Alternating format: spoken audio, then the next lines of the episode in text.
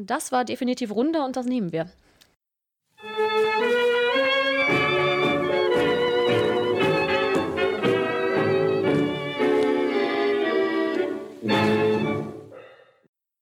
Herzlich willkommen bei Tentakeldebakel.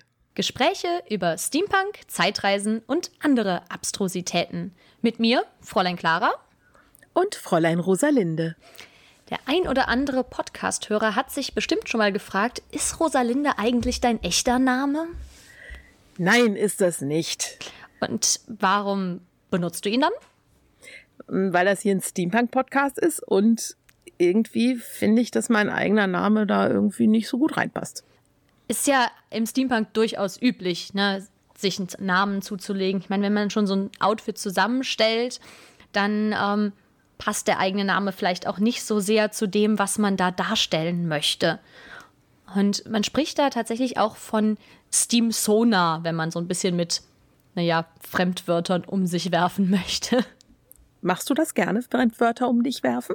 Das lässt einen doch immer so unglaublich intelligent wirken, oder nicht? Das stimmt wohl. naja, auf jeden Fall habe ich das auch festgestellt, dass Menschen tatsächlich gerne einen Steampunk-Namen haben. Zumindest habe ich das auf dem Jahrmarkt festgestellt. Jetzt in Bochum war ja gerade der Steampunk-Jahrmarkt und da habe ich Leute interviewt und habe sie gefragt, wie das denn mit dem Namen ist. Und wen genau hast du da befragt? Ich habe ausschließlich Leute interviewt, die im Steampunk-Outfit unterwegs waren. Das hat die Auswahl etwas verkleinert, sonst hätte ich die ganze Zeit nur geredet. Ich war ja nicht da, deswegen ähm, muss ich ein bisschen nachfragen. Was, was ist dann am Ende dabei rausgekommen? Ja, also im Endeffekt von den Menschen, die ich interviewt hatten, hatte ich 26 Personen mit Steampunk-Namen und 17 Personen ohne Steampunk-Namen. Okay. Und bei ganz vielen, die mit Nein geantwortet hatten, hatte ich auch das Gefühl, dass sie im ersten Moment auch überhaupt gar nicht wussten, was ich eigentlich meine. Ich habe immer gefragt, hast du einen Steampunk-Namen? Und da kam dann eben ganz häufig ein völlig verwirrter Blick und die Antwort, nö. So, meine Frage ist, habt ihr einen Steampunk-Namen? Leider nein, noch nicht. Nein. Nein. Gar keinen? Nein. Richtig. Nein, da habe ich mir tatsächlich noch keine Gedanken drüber gemacht. Eigentlich nicht, nö. Leider nein. Leider nein, muss ich passen. Tut mir leid. Nein. Wir haben keinen Steampunk-Namen. Nein. Nein. Nein. Nein. Nein, nicht wirklich. Nein. Nein. Nein. Gar nicht. Nein. Das ist eine ganze Menge an Leuten, die eigentlich keinen Steampunk-Namen hatten, obwohl sie in Steampunk-Outfit unterwegs waren. Ja, das hat mich auch ein bisschen überrascht. Also ähm, ich hätte irgendwie mit mehr Namen gerechnet. Ähm, es waren aber schon auch eine Menge dabei. Jetzt habe ich mich natürlich auch gefragt, wieso ist das denn so, dass Menschen, die offensichtlich sich auch Mühe gegeben hatten und ein sehr elaboriertes Outfit hatten, aber überhaupt noch nicht auf die Idee gekommen sind, sich einen Namen zu geben. Und eine Überlegung ist ja, dass das einfach daran liegt, dass man auf so einer Veranstaltung ja gar nicht unbedingt mitbekommt, ob die anderen einen eigenen Namen haben. Man läuft ja nicht mit dem großen Namensschild rum, hallo, ich bin dieser oder jener. Das stimmt wohl. Und ich glaube auch, so eine Veranstaltung wie der Jahrmarkt oder die meisten anderen Veranstaltungen, das sind ja keine Rollenspielveranstaltungen. Also Genau. da muss man ja quasi nicht, ich sag mal, in Character sein, so wie das bei, bei den Larpern eben ist, so dass halt ja vielleicht auch gar nicht so unbedingt eine Notwendigkeit besteht, einen Namen zu haben. Genau, das sehe ich auch so. Also eine Variante, wo mir auch häufig gesagt wurde, wo Leute sich einen Namen dann zugelegt haben, ähm, ist, dass sie sich einen Zeitreisepass gekauft haben. Und da ist ja eine Zeile für den Namen. Und da haben sie dann gefragt, soll ich da meinen eigenen eintragen oder was auch immer. Und dann wurde ihnen gesagt, ja, was du möchtest. Oder denk dir doch einfach einen aus. Und dann haben sie sich- einen ausgedacht. Meine, meine Theorie, warum man vielleicht den Steampunk-Namen nicht mehr so präsent hat oder nicht mehr diese Notwendigkeit hat, weil ähm, die ganze Kommunikation, die online stattfindet, die hat sich ja so ein bisschen auf Facebook verlagert. Und da ist ja die Klarnamenspflicht. Das heißt, da muss man ja eigentlich mit seinem realen Allerweltsnamen online sein.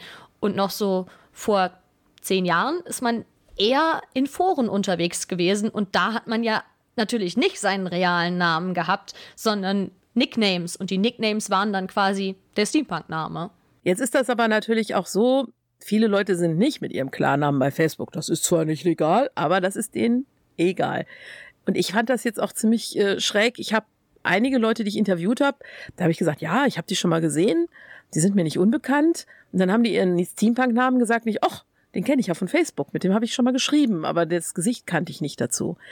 Das ist also, man, man hat häufig nicht unbedingt immer diesen Zusammenhang zwischen Realnamen, Steampunk-Namen und Gesicht. Da, da gibt es häufig so ein Verschwimmen irgendwie. Also ich kenne viele Leute nur mit ihrem Steampunk-Namen und manche Leute eben, ja, da kenne ich alles drei einzeln, aber nie das Gesamtbild. Ja, vor allen Dingen, man muss sich ja dann auch noch, naja, quasi das Ganze doppelt merken, also den Realnamen und den Steampunk-Namen, als ob nicht Ja. einer genug wäre.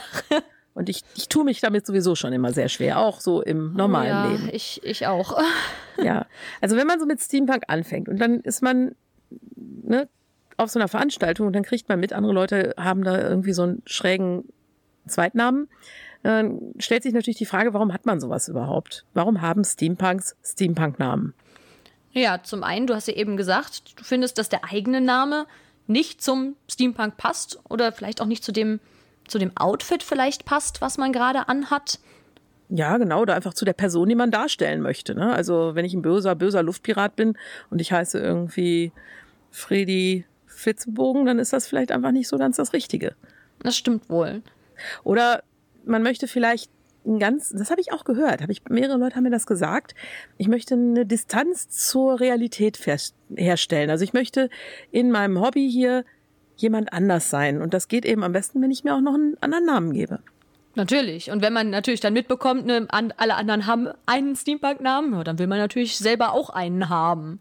Ja, man will ja nicht alleine da stehen. Es hat auch jemand gesagt, ich möchte hier nicht so auffallen ohne Namen. Online ist natürlich auch ganz gut, wenn man jetzt nicht unbedingt möchte, dass die Arbeitskollegen mitbekommen, was man da so macht. Wenn man da unter einem Nickname oder einem Pseudonym oder eben dem Steampunk-Namen unterwegs ist, dann bleibt man da natürlich auch inkognito. Meinst du etwa, es gibt Leute, denen ist das peinlich, dass sie als Steampunk unterwegs sind? Das kann ich mir kaum vorstellen. Na, man weiß ja nie, was so die Arbeitskollegen darüber denken und die können das vielleicht ja, auch gar nicht so einordnen. Ne? Ja, klar. Ja, es ist ja auch so, ähm, wir reden ja, Steampunk orientiert sich ja am 19. Jahrhundert sehr, sehr stark. Und irgendwie sind natürlich viele moderne Namen. Also wenn ich jetzt irgendwie, weiß ich nicht, Joel Claudia heiße oder was weiß ich, dann ist das irgendwie vielleicht passt nicht in die Zeit. Man möchte sich vielleicht auch an der Zeit orientieren und man möchte irgendeinen altertümlichen Namen haben, der das ähm, noch betont. Ja, ich kann mir jetzt, ich sag mal so, London 1900 nicht unbedingt einen Kevin oder eine Jacqueline vorstellen. Erwartet man in so einem Steampunk-Setting auch einfach nicht. Wenn man, naja, da so ein bisschen mehr Geschichte rein, sich reindenkt, also so ein Setting klar. dazu hat. Ne? Genau.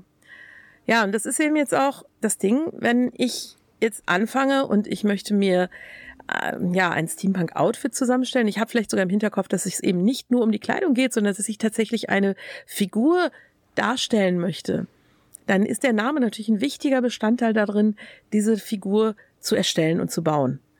Die ist ja ein wichtiger Teil der Identität. Wenn ich jetzt also beispielsweise einen eben einen Luftschiffpiraten darstellen möchte, der Name, der sagt dann vielleicht sehr, sehr viel darüber aus, wie diese Person drauf ist und was die tut und was die macht.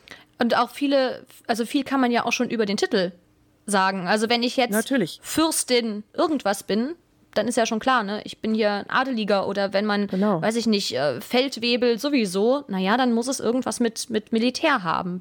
Oberingenieur, Zum Genau. Beispiel, ja. ja. Und ähm, dafür habe ich sehr, sehr viele Beispiele gehört. Also Leute, die wirklich sich auch schon überlegt hatten, was ihre Figur denn eigentlich so tut im täglichen Leben und dementsprechend das angepasst haben. Da könnten wir auch mal ein Beispiel hören vielleicht. Lord Henry Farnsworth III., Geograf der Königlichen äh, Gesellschaft, also der Royal Society. Warte, das klingt ja definitiv so, als ob das mehr als nur ein Name wäre. Ja, also für viele hatte ich das Gefühl, ist das tatsächlich so. Einige haben ganz klar gesagt, nö, ist nur ein Name, hat keine Geschichte dahinter. Und da ist ja natürlich auch die Frage, braucht man nicht unbedingt die Geschichte? Oder ist das vielleicht sogar eher so ein Rahmen, in dem ich mich da so reinbewege und der mich dann einzwängt? Ist das nicht, habe ich nicht viel mehr Freiheit, wenn meine Figur gar keine Geschichte dahinter hat? Es hindert dich ja niemand daran, mehr als eine Geschichte zu haben und auch mehr als eine Figur zu haben. Bei mir ist zum Beispiel so, ich habe einen abgelegten Steampunk-Namen quasi. Ich habe früher so in Foren und so weiter immer Aira Leona de Loriva benutzt. Mhm. Ist ziemlich kompliziert, kann man sich nicht merken. Ich habe schon von dir gehört, kann man nicht aussprechen. Ich kann das bis heute nicht. und, ja, den habe ich halt gewählt, weil ich aus dem Fantasy-Bereich den gewählt hatte, als ich so 13, 14 war und dann habe ich den immer weiter benutzt, aber der passt halt einfach nicht mehr zu mir. Und dann habe ich den halt abgelegt. Man braucht nicht jetzt unbedingt ein ganzes Leben lang, muss man nicht als dieselbe Figur rumrennen. Auch wenn man sich das sehr, sehr detailliert überlegt hat. Ich habe da zum Beispiel ein schönes Beispiel, den wir uns mal anhören können. Der Peter von Heim, der sich sehr, sehr viele Gedanken gemacht hat über seine Figur. Mein Name ist Peter von Heim, Peter Emanuel Jean-Baptiste Meredith Montague von Heim, Baron of Heimsheim. Und ich vermute, da ist nicht nur ein Name, sondern da steckt auch eine ganze Geschichte hinter. Natürlich, das ist eine sehr komplexe Geschichte. Die geht allerdings schon 35 Jahre zurück. In meine Jugend, als ich noch ein knackiger junger Bursche war. Peter von Heim äh, ist aufgewachsen in einem gut situierten äh, Elternhaus, ähm, Schloss Heimsheim, bei seinem Vater Güdebald von Heim, der leider früh verwitwet ist. Sehr traurige Geschichte, er hatte mehrere Brüder. Äh, unter anderem seinen Zwillingsbruder Anatol von Heim und, äh, sein, und seinen anderen Bruder Thaddeus von Senser, der diesen Namen per Hochzeit und Adoption angenommen hat. Also sehr komplexe Familiengeschichte, das übliche Ausbildung am Gymnasium, später Militärzeit, dann Studium an der Technischen Hochschule, Erfindung der Kombustionskaffeemaschine und andere Dinge. Meine Güte, das ist aber wirklich eine sehr, sehr ausführliche Geschichte. Absolut, ja. Also da steckt viel dahinter und ähm, ne, eine ganze Familie hängt da noch mit dran. Das ist also schon sehr speziell.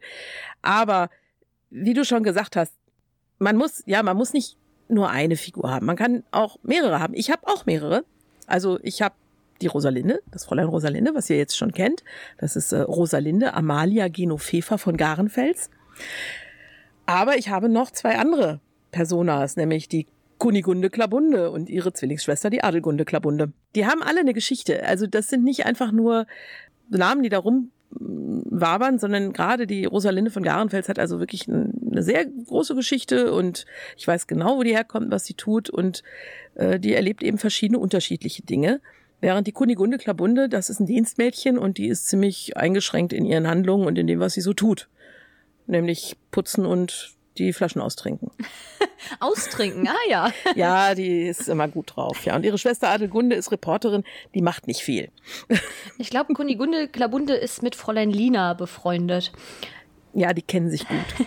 Bei mir ist tatsächlich so, dass ich zwar Namen habe, aber ähm, nicht immer auch Geschichten dazu. Und, bei, und was ich auch habe, ist bei mir ist es andersrum.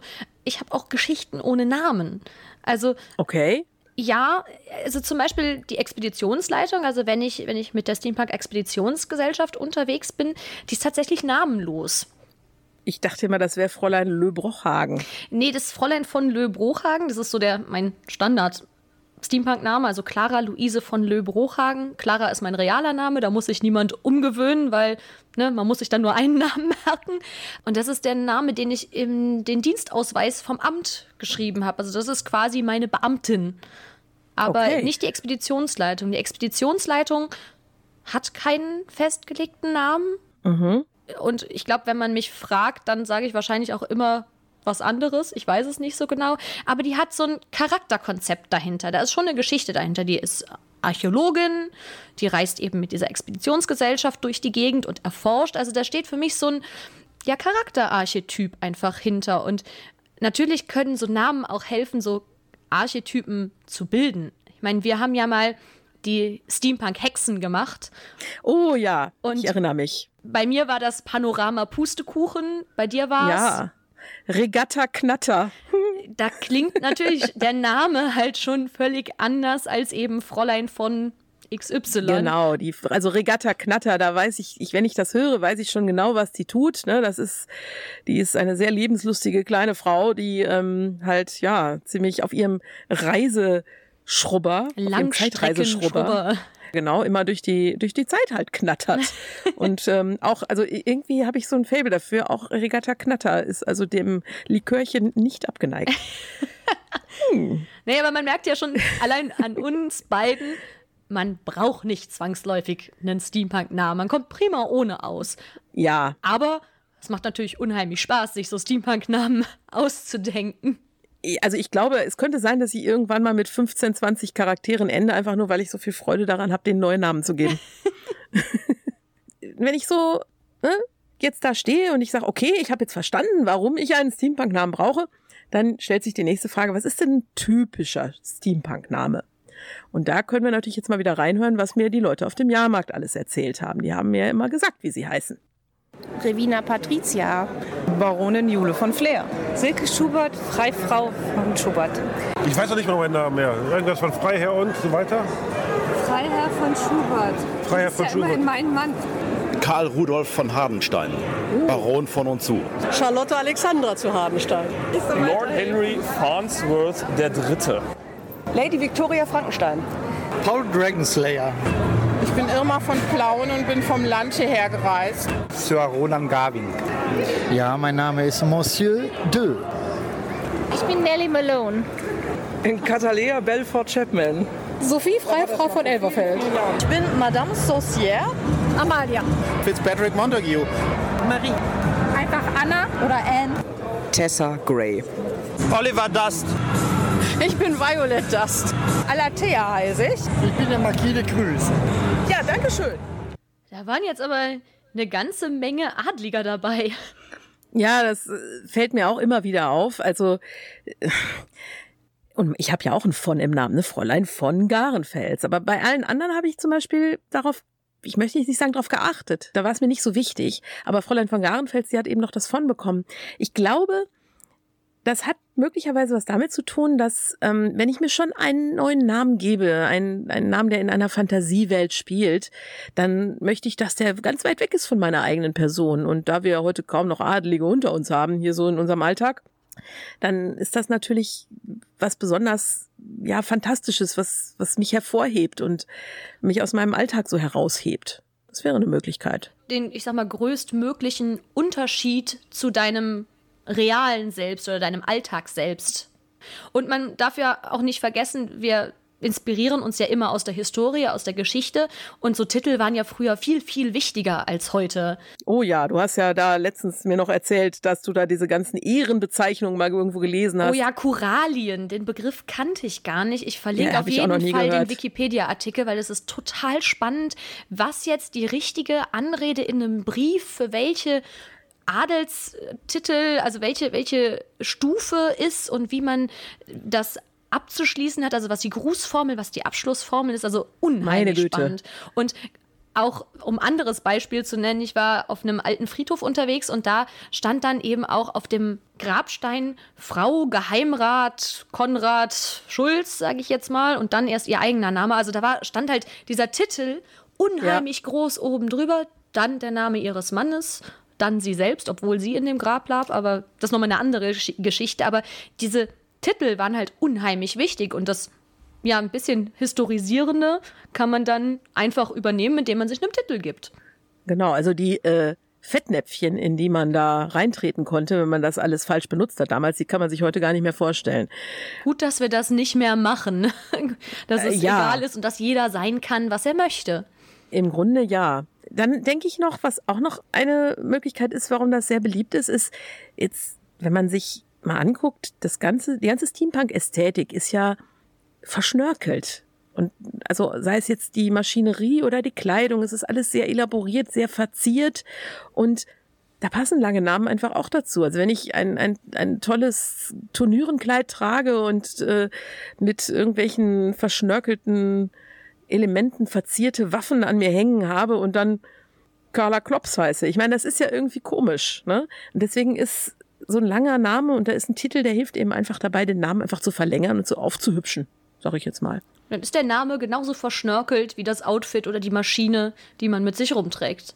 Exakt. Was auch noch auffällig ist, ist natürlich, dass es viele englischsprachige Namen gibt. Obwohl wir hier gar nicht in England sind. Ja gut, aber da ist ja so, Steampunk kommt zum einen aus dem englischsprachigen Raum, also das Wort Steampunk, aber natürlich auch der Steampunk selbst, der eben Ja. über USA und dann Großbritannien überhaupt erst zu uns geschwappt ist. Es ist ja natürlich auch so, dass man sehr, sehr häufig, wenn man diese Zeit im Kopf hat, alleine durch Literatur und Filme, ähm, immer sehr, sehr stark an das englische, viktorianische Zeitalter denkt und gar nicht auf die Idee kommt, dass es das hier in Deutschland in der Zeit ja genauso gegeben hat. Da hieß es nur anders. Wir sagen ja auch immer, ne, Inspiration ist das viktorianische Zeitalter. Wir könnten ja auch sagen, Inspiration ist die Kaiserzeit. Das sagen aber die meisten eher nicht so. Ja, ich, ich, ich finde aber auch zum Beispiel mit Kaiserzeit assoziiere ich auch einen etwas späteren Zeitraum, ähm, nämlich eher so die Zeit der Jahrhundertwende. Aber das ist vielleicht mein persönliches Ding. Wobei man kann ja auch sagen, die Zeit der Industrialisierung und die kommt ja nun mal auch aus Großbritannien. Das stimmt. Also es ist einfach so, Großbritannien hat im 19. Jahrhundert die Kultur und auch die Ästhetik schon sehr stark gesprägt. Und deswegen macht das Sinn, dass man es damit assoziiert. Und auch da wieder, ich denke auch, dass da wieder dazu gehört, dass, ja, das, das ist weit weg von mir. Ne? Wenn der Name, den ich mir gebe, noch nicht mal aus meinem eigenen Kulturkreis stammt, ist es noch weiter weg und macht noch mehr Fantasie. Schade eigentlich, dass es nicht so viele, ich sag mal, äh, italienische Namen gibt oder vielleicht russische oder so. Ein paar französische waren ja dabei. Also ne, Ja. Madame Saucière haben wir ja gehört oder Monsieur Deux. Du hast ja noch Madame Olga. Madame Olga. Oh, die habe ich ganz vergessen. Die ist zwar nicht zwangsläufig Steampunk, aber durchaus auch schon mal in Steampunk-Welten aufgetreten. Madame Olga ist eine ehemalige russische Adelige, keiner weiß genau aus welcher Familie. Und Madame Olga äh, schlägt sich halt nach dem Exil jetzt so durch als ähm, Wahrsagerin und manchmal tritt sie auch auf und singt also schmutzige russische Lieder. Ja. Madame Olga. Ja, das stimmt. Aber das ist ähm, im Grunde steht einem ja die ganze Welt offen. Man könnte ja auch einen indischen oder einen chinesischen Namen nehmen. Aber ich glaube, das Eng Englisch ist so weit genug weg und nah genug dran, dass halt Leute das gerne machen wollen. Und vor allen Dingen, damit man nicht das Gefühl hat, okay, wenn ich jetzt, ich sag mal, wenn ich einen französischen Namen habe, aber kein Französisch sprechen kann, dann kommt man sich vielleicht auch so ein bisschen wie ein Hochstapler vor. So, dann kann man diese Rolle nicht, nicht erfüllen. Und Englisch sprechen die meisten ja noch oder können es zumindest verstehen. Da fühlt man sich vielleicht auch wohler mit. Und ich meine, Ja. letztlich muss der Name ja einem selbst gefallen, weil den darf man sich aussuchen. Den darf man sich endlich Oh ja. mal selber aussuchen. Das machen nicht die Eltern. Das heißt, man sollte einfach nur was nehmen, was einem gefällt. Ja, ich möchte allerdings äh, ganz kurzer Disclaimer. Also mein echter Name gefällt mir auch gut und den haben meine Eltern ausgesucht. Den haben sie gut ausgesucht. Ja, ich hab, benutze meinen echten Namen immer als Steampunk-Namen. Also zumindest den ersten Vornamen, weil der ist halt schon mal nett alt. Ja, mein, mein, meiner ist mh, zu modern. Ich heiße halt Saskia mit Vornamen und das ist mir nicht ähm, antik genug. Das ist genau so. Gut, jetzt bin ich Nubi. Ich habe jetzt eingesehen, okay, ich möchte einen Steampunk-Namen haben. Ich weiß auch ungefähr, ähm, ne, was so ein Steampunk-Name ausmacht. Ja, Wen genau. ich darstellen möchte, was für eine Rolle ich spielen möchte. Und jetzt braucht man dazu was Passendes. Genau, und jetzt äh, ist natürlich die Kreativität ein bisschen gefragt. Und äh, da haben wir ein paar Tipps, was man machen kann, um sich einen schönen Steampunk-Namen zusammenzustellen. Genau. Was ganz gut funktioniert, ist einfach einen Namen aus der Familie zu nehmen, der mehrere Generationen zurückliegt. Mhm, zum Beispiel Kunigunde Klabunde. Klabunde ist der Mädchenname meiner Mutter. Den finde ich so schön und der ist so selten, den konnte ich nicht an mir vorbeigehen lassen. Bei mir ist tatsächlich so, die Clara, so heißt nicht nur ich, sondern so hieß auch meine Großtante. Ich glaube zumindest, dass es die Großtante war. Auf jeden Fall auch ein paar Generationen zurück. Das heißt, der ist ein bisschen altertümlich. Den benutze ich immer noch sehr, sehr gerne. Ja, das ist auch ein schöner Name. Dann besteht natürlich noch die Möglichkeit, den eigenen Namen zu nehmen, aber eine altertümliche Version davon zu verwenden. Das machen ja auch viele Leute. Ja, zum Beispiel aus einem Klaus einen Nikolaus zu machen. Dann kann man natürlich sich auch einfach angucken, wo der Name, der eigene Name herkommt. Einfach mal googeln, eigener Name plus Namensbedeutung und dann einfach ja den Herkunftsnamen oder die altertümliche Version davon nehmen. Zum Beispiel wäre das für Veronika die Berenike, kommt von Makedonischem. Genau. Man kann aber natürlich auch, und das habe ich auch bei vielen Leuten gehört, sich von einem Ort ableiten. Entweder dem Wohnort, ähm, dass man guckt, wo wohne ich, gibt es da irgendwie ein schönes Wort, oder der Geburtsort, wo man herkommt, ähm, oder ein- einfach ein interessanter Ort in der Gegend. Da haben wir auch ein paar Beispiele für, also die wir uns mal anhören können hier. Karl Rudolf von Hardenstein, Baron von und zu. Wer, wer, wer Hardenstein hört und sich hier in der Umgebung auskennt, Ah, okay. der kann etwas erahnen, wie ich zu diesem Namen gekommen bin. Ich komme aus Witten und da ist Hardenstein ein Begriff. Ah, okay, gut. Leider ist meine Burg abgebrannt. Ach so. Sophie, freie Frau von Elberfeld. Und hat dieser Name auch einen Hintergrund? Der Name ist sehr authentisch, weil die Freifrauen und Freiherren von Elberfeld gibt es tatsächlich. In Elberfeld heißt heute Elberfeld, stand früher eine Burg, die hieß Elve. Und in dieser Burg lebten die Freiherren von Elberfeld. Deswegen habe ich mich so benannt, nach diesem Namen hin. bei, bei Elverfeld ähm, wäre ja jetzt so, so ein bisschen so eine Theorie, dass da, naja, aus dem B, beziehungsweise aus dem V das B geworden ist, weil die liegen auf der Tastatur nebeneinander. Da hat sich nur mal wer vertippt. Als jemand mit einem gewissen Rahmen an linguistischer Ausbildung kann ich dir aber sagen, nee, das sind tatsächlich normale Sprachverschiebungen mit dem V und dem B. Aber die Tastaturvariante finde ich lustiger.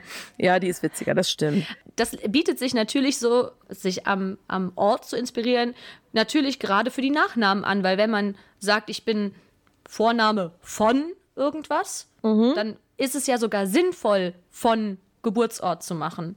Und bei meinem Genau. eigenen Namen, mein, mein, der, den ich am meisten nutze, das ist Lö Brochhagen. Brochhagen ist das Dorf, aus dem ich komme. Lö ist das Haus meiner Eltern. Das hat einen eigenen Namen. Deswegen Lö Brochhagen. Und mein anderes alter Ego, das ist ähm, die, die Luise Emilia Auwald. Und Auwald ist auch eine Ableitung von Brochhagen. Das mag man jetzt vielleicht gar nicht so denken, aber Brochhagen heißt eigentlich nasser Wald. Bruch, Bruch ist ein Sumpf, Hagen ist ein Wald und ein Auwald ist auch ein nasser Wald. Wir werden hier noch zum Wissenschaftspodcast, wenn wir so viele Sachen erzählen. Ja, aber da ist eben ne, die Inspiration sehr nah, einfach den eigenen Geburtsort oder Wohnort zu nehmen und sich davon inspirieren zu lassen. Eine Möglichkeit, die man auch noch nutzen kann, ist, dass man seinen Beruf nimmt. Zum Beispiel den echten Beruf, den man hat und dass man den irgendwie verwendet. Also wenn ich jetzt zum Beispiel, weiß ich nicht, äh, Lehrer bin, ich weiß gar nicht, wie ich darauf komme, dass man sich dann irgendwie Magister oder sonst was nennt. Oder Magistra oder Instruktor oder irgendwas, was in diese Richtung geht, was den eigenen Beruf irgendwie wieder darstellt. Oder man versucht halt über den Namen den Beruf der Persona, also eben der Figur, der man die man darstellen möchte, auszudrücken. Ja, oder, oder wenn ich ein, ein Wissenschaftler bin, dann bin ich eben Professor Dampfkanüle oder so. Ich weiß es nicht. Also, dass man irgendwie versucht, dann den Beruf mit einzubauen und äh, irgendwelche Wörter zu finden, die dazu passen. Äh, ein gutes Beispiel habe ich dafür von unseren belgischen Freunden von den Time Travelers. Die haben sich da sehr viele Gedanken gemacht. Das können wir uns mal kurz anhören. My Olympic name is Angelica Silvestris, and I chose it because I was the apothecary at our group, so with herbs and remedies. And Angelica is a plant, and Silvestris is from the forest, so that's why. Wenn man weiß, was man darstellen möchte, kann man auch, und da ist Wikipedia wieder total hilfreich, sich einfach ja, historische Vorbilder nehmen. Zum Beispiel habe ich mal ähm, für so ein Mini-Live-Rollenspiel, da habe ich auch eine ähm, Anthropologin gespielt. Da bin ich einfach auf Wikipedia gegangen und habe mir einfach Liste berühmter Anthropologen einfach ähm, anzeigen lassen und dann geguckt, okay, welcher der Namen klingt jetzt irgendwie altertümlich, nett, gefällt mir und habe die natürlich nicht so eins zu eins übernommen, aber habe dann zum Beispiel den Nachnamen übernommen. So dass es quasi für, na, ich sag mal, Eingeweihte vielleicht auch so ein bisschen ein Hinweis darauf ist, wen man, also was man denn darstellt. Also wenn sich jetzt jemand halt irgendein Name und dann Earhart nennt, dann denkt man vielleicht auch schon, hey, das ist wahrscheinlich irgendwas mit Fliegen. Ja, also mein, meine Rosalinde heißt ja Rosalinde Amalia Genofefa und ähm, Amalia ist Emilia Earhart. Der kommt die her, tatsächlich. Ja. Und die anderen Namen? Äh, ja, die Rosalinde ist aus Shakespeare. Es gibt eine Figur, Rosalinde, und äh, Genofefa, das ist äh, König Artus Frau. Ah.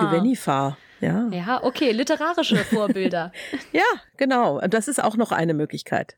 ja, so, so ein bisschen, as, ein bisschen was von ja, Fandom, Fanart in die Richtung. Ja, schon. Eigentlich, Klar, ne? natürlich. Also, Aber man, viele Menschen nennen ihre eigenen Kinder ja auch nach literarischen Figuren. Also, ne, das sieht man immer, wenn gerade irgendein Buch oder ein Film ganz besonders bekannt ist, dann steigt also die Liste mit Namen, die damit zu tun haben, immer schlagartig an.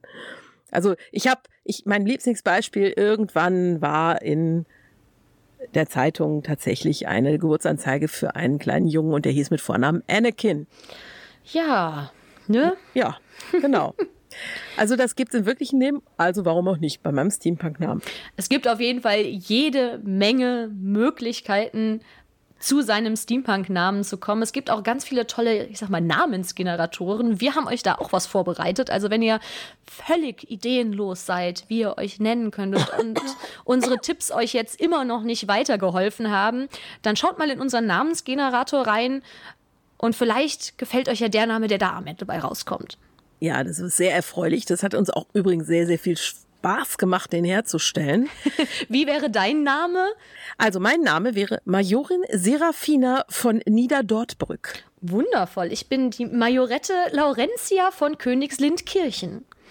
Das ist ja also, äh, ich muss direkt mal überlegen, was das für eine Figur werden kann. ja, also das wäre eine Möglichkeit. Aber ich sag euch, wenn ihr dann immer noch nicht wisst, was euer Steampunk-Name sein könnte, schreibt mich einfach an. Ich gebe euch einen. Den müsst ihr dann aber auch nehmen. Oh, da wäre ich, da wäre ich vorsichtig. ja, ich mache sowas gerne. Mhm. Ich glaube, wir haben, wir hoffen, wir haben euch so ein bisschen einen Einblick gegeben, was das mit den ganzen Steampunk-Namen so auf sich hat, wo die herkommen, warum man sich doch einen zulegen könnte, sollte. Ich meine, spätestens beim Zeitreisepass müsst ihr eh was eintragen.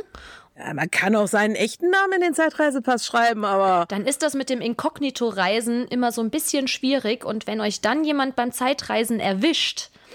Also beim illegalen Zeitreisen auf die Titanic und so, ihr wisst, es geht ja gar nicht. Na, also dann ist vielleicht so ein Deckname, ein Steampunk-Pseudonym ganz hilfreich. Genau. Damit ist jetzt wieder Zeit für unser Tentakel-Orakel. Genau. Ich freue mich jedes Mal, dass Christian das gemacht hat. Nochmal ein ganz, ganz großes Dankeschön an Christian von Aster für das Einsprechen unseres Tentakel-Orakels. Ich finde es auch wunderschön. Aber was ist das Tentakel-Orakel? Quasi der Veranstaltungskalender für die Dinge, die innerhalb der nächsten Zeit, so ungefähr einen Monat, passieren quasi unser Blick in die Zukunft. Wir haben das in der letzten Folge ziemlich ausführlich gemacht, deswegen machen wir jetzt nur eine Kurzversion davon. Und der erste Termin, das ist vom 12. bis 15. März, quasi einen, eine Ersatzveranstaltung für die abgesagte Leipziger Buchmesse, nämlich Live Stadt Leipzig, die erste Online-Buchmesse. Ihr müsst da nicht hinfahren, Ne? Deswegen keine Ansteckungsgefahr. Ihr könnt das bequem von zu Hause machen. Dort werden nämlich ganz viele Autoren unabhängiger Kleinverlage Online-Lesungen über Twitch machen. Das heißt, ihr könnt bequem von zu Hause aus ein bisschen Buchmesse-Feeling zu Hause haben. Am 13. März ist dann in Oldenburg im Cadillac das Steam Patrick mit Off Limits. Am 14. März ist der Steampunk-Stammtisch der Ätherwelten Sommer da beim Planet Comics. Und am 15. März natürlich der Steampunk-Flohmarkt in Oberhausen. Kommt alle, kauft uns alles ab. Wir haben noch ein, zwei kleine freie Händlerplätze. Echt jetzt? Ja, aber ja, die, los. die allerletzten. Am 28. und 29. März ist der Mercatus Fantasticus in Losheim, auch da mit Steampunk, auch wenn das der Name nicht vermuten lässt. Und natürlich am 28. und 29. März die Maker Fair in Dortmund, die Maker Fair Ruhr. In der DASA, Steampunk ganz viel. Wir sind alle da und ihr seid in guter Gesellschaft. Und wenn ihr dann noch einen Steampunk-Namen braucht, dann könnt ihr uns dort vor Ort besuchen und wir helfen euch gerne weiter. Ich, ich verleihe die da direkt vor Ort. ich schreibe euch die auch auf die Stirn, wenn es nötig ist. Wunderbar. Ich ähm, nehme den wasserfesten Edding mit, damit sich das auch lohnt. ich freue mich schon drauf. Ja, dann ist Zeit für unser GGG. Ich fange mal an. Ich habe nämlich was gehört. Ich höre im Moment wieder viele Podcasts und höre im Moment Hello from the Magic Tavern. Und das ist ein Story-Podcast, das heißt, es wird eine Geschichte erzählt. Ähm, und die Grundstory ist, dass Arnie Niekamp, der Erzähler des Podcasts, durch ein Dimensionsloch hinter einem Burger King gefallen ist in die magische Welt von Foon. Und dort kriegt er immer noch so ein ganz leichtes ähm, WLAN-Signal und deswegen kann er einmal in der Woche dort einen Podcast produzieren und unterhält sich mit den ganzen magischen und fantastischen Wesen, die es in Foon so gibt gibt. Sehr lustig, äh, ein bisschen absurd, weil natürlich Foon völlig anders ist als unsere eigene Welt und definitiv sehr, sehr hörenswert. Hello from the Magic Tavern. Wo du immer diese seltsamen Sachen auftreibst. Das schlägt ja. Spotify mir immer vor. Ja, die Spotify weiß, was du magst. Ähm, ja, ich habe was gelesen. Und zwar habe ich mir äh, mal auf den Kindle ein Buch heruntergeladen. Das gibt's allerdings wohl auch als Taschenbuch. Und zwar Making Edwardian Costumes for Women von Susan Rowland.